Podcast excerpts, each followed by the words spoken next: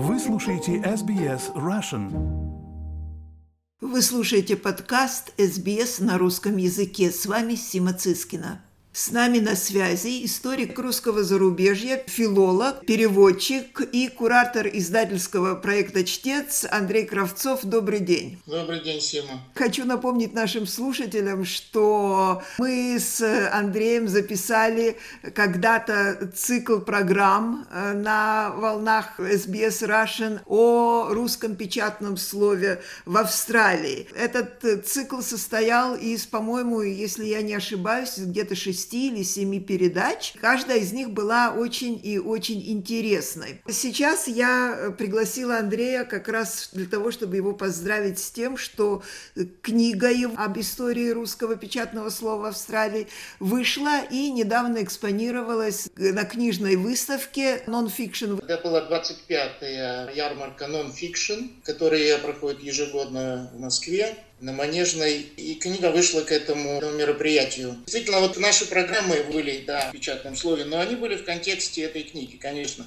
Но книга не о русском печатном слове как, как таковом. Собственно, она не о, это скорее библиографические слова, я бы так назвал. Там даны сухие научные сведения о печатных изданиях, вышедших на русском языке в Австралии за сто лет. Когда мы начинали с вами этот цикл передач, было удивительно услышать, что действительно эта история э, насчитывает э, около ста лет. Какие главные вехи, вы думаете, могут заинтересовать исследователей, э, которые обратятся к вашему библиографическому справочнику? Мне самому было интересно отследить. Я, я скорее начал это для, не для того, чтобы опубликовать это где-то, а скорее для себя, поскольку я интересовался историей русского зарубежья, как вы правильно сказали, да, я постепенно интересуясь этим, я стал историком. Это не было целью моей, оно как-то само собой сложилось. Также и эта книга, она сложилась сама собой, поскольку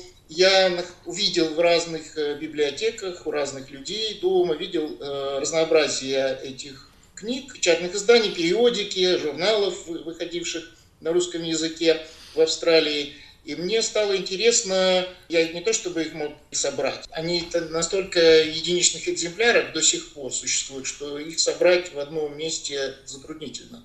Поэтому я просто хотя бы сведения о них записывал. Мне было интересно узнать, Э, кто издавал их, где они выходили, когда. Сделал фотографии для себя каких-то из них, какие-то сканировал, чтобы потом почитать или переслать кому-то интересующемуся. Вот таким образом, как бы я это сформировал, и потом самостоятельно и пришел к интересным наблюдениям, которые, вот, как вы спросили, действительно будут любопытны исследователям со стороны, как мне кажется, это то, как менялся характер этих изданий. Вот сто лет назад, на 1912 году, может быть и раньше вышло какое-то издание, мы просто его не обнаружили, я не обнаружил, и, и с кем я советовался, с множеством специалистов, они тоже этого не обнаружили. Первое установленное, ну, как бы доказанное, что существует, есть на руках, его видно и можно посмотреть издание «Эхо Австралии», газета. И ее издавали марксисты, ну, назовем их так, революционеры,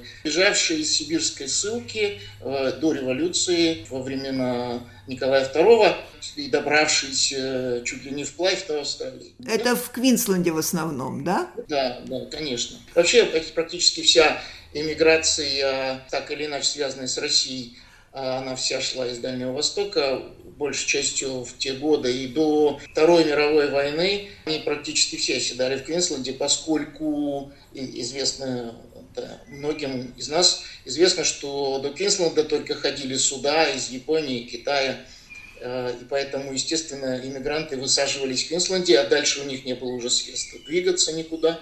Они зачем куда-то ехать, если жизнь была везде практически одинаковая. Они оставались в Квинсленде, искали там работу и применение. Затем приехали, в 20-е годы, уже после гражданской войны, приехала Белая армия, иммигранты, связанные со службой в Белой армии беженцев. Поменялся немножко характер в ту сторону, значит, от марксизма, наоборот, к антисоветизму. Да? Дальше, приближение к войне, мы знаем, что там существовал русско-общевоинский, русский общевоинский союз, и вот это первое Издание, которое в моем справочнике учтено как первое доказанное, что это первое издание не периодическое на русском языке, вышедшее в Австралии, оно тоже вышло в Квинсленде. И это листок, как бы оповещение, не знаю, вестник. Я уже сейчас сам затрудняюсь да. помнить точное название, поскольку надо обращаться к книге, а книги у меня под рукой нет. Э, книга до сих пор не пришла ко мне самому. А так э, вот, вестник Русского общевоинского союза, он вышел на 1932 году, и уже э, люди задействованы в Российский общевоинский союз и связанные с этим изданием, они пострадали во время Второй мировой войны, поскольку их, многих из них интернировали в концлагерь в Квинсленде австралийские власти. Это уже было на грани фашизма там, потому что вот книга «Русские фашисты», вышедшая недавно в России, там одна глава посвящена именно Ровсу в Австралии. И вот э, переход туда пошел. Затем, значит, война закончилась, пошла эмиграция из Европы. Перемещенные там, лица, да? Да. Там опять поменялось, там появились уже литераторы. Приехали люди, которые, то есть они писали антисоветские вещи, писали антикоммунистические вещи, эти тоже были, но стали писать и литературные вещи, прозу, поэзию. Появились такие. А начала издаваться газета «Единение». Это был все равно орган НТС, Народно-трудового союза, да? Политический и да, но надо не забывать, что НТС э, способствовало издательство «Посев», э, существовавшее в при НТС, оно издало очень много литературных. Абсолютно. Я очень горжусь своим знакомством именно с Олегом Владимировичем Перекрестовым, который был директором издательства «Посев» во Франкфурте в какое-то время и был первым э, издателем газеты «Единение» здесь. Да, совершенно справедливо. Вот. Затем направление в литературу усилилось, когда начала приезжать третья волна в начале 70-х годов. Потом к 80-м годам практически не осталось политических изданий. Опять же, в то же время появлялись всплески, то утих, затихали, то снова усиливались это издание религиозного направления, ну, в основном православного, тоже много выходило. И вот, вот эти все вехи, все переходы, причем усиливавшиеся, ослаблявшиеся, вот это, вот это все, мне кажется, наиболее интересно.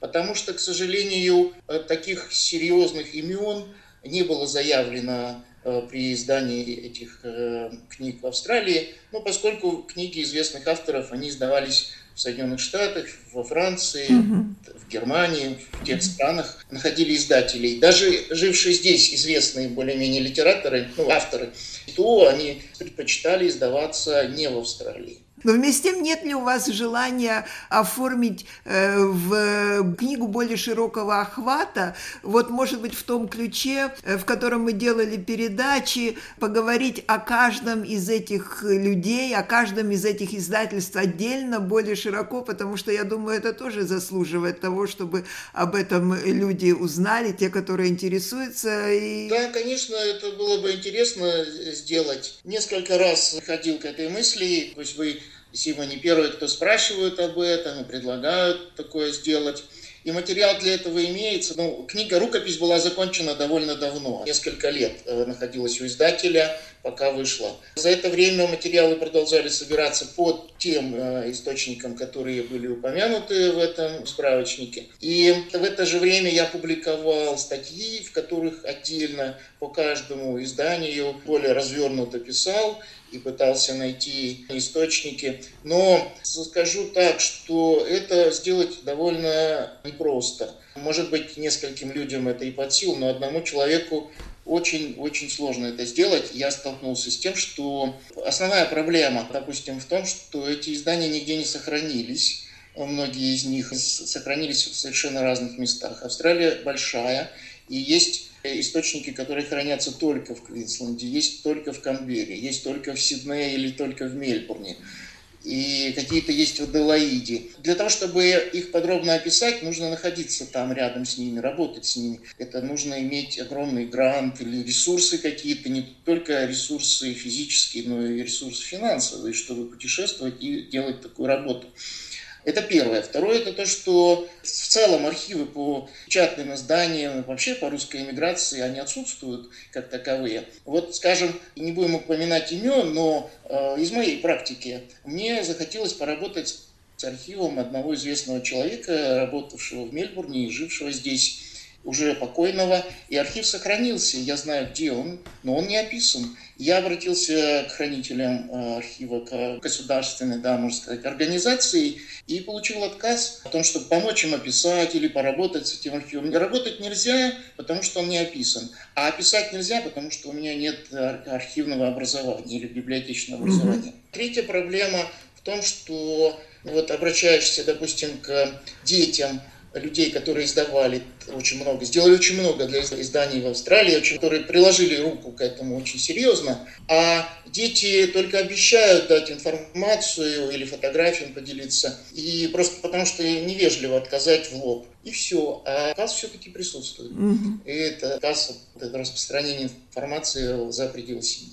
Поэтому проблема в этом. А вот э, я знаю, как в Европе, в Соединенных Штатах архивы попадают. Ну, скажем, вот да, интересный автор Австралии Константин э, Черкасов, э, настоящая фамилия Лагаридис, его архив по его завещанию был семьей передан в Соединенные Штаты. Джорданвиль. И там оно хранится, да, и там можно работать, там пускают специалистов для работы свободно. Но, значит, надо туда лететь, чтобы работать с архивом Константина Черкасова. Так что проблема существует, и как бы это все находится не в одном месте. То есть это, это есть э, тема, но будет ли она реализована, вопрос очень большой. Да, это обидно, конечно, но, знаете, капля камень точит, может быть, все-таки э, что-то в конце концов со временем получится, будем на это надеяться. По крайней мере, хотел добавить, что будут отдельные публикации, будут отдельные лекции, и, которые уже планируются в Русском доме в течение этого года, будут отдельные моменты озвучиваться. Да. Э, желаю вам в вашей работе огромного успеха. Несомненно, она Спасибо. будет востребована. Я думаю, найдет своего читателя. Андрей Кравцов, большое спасибо. Хотите услышать больше таких историй? Это можно сделать через Apple Podcasts, Google Podcasts, Spotify или в любом приложении для подкастов.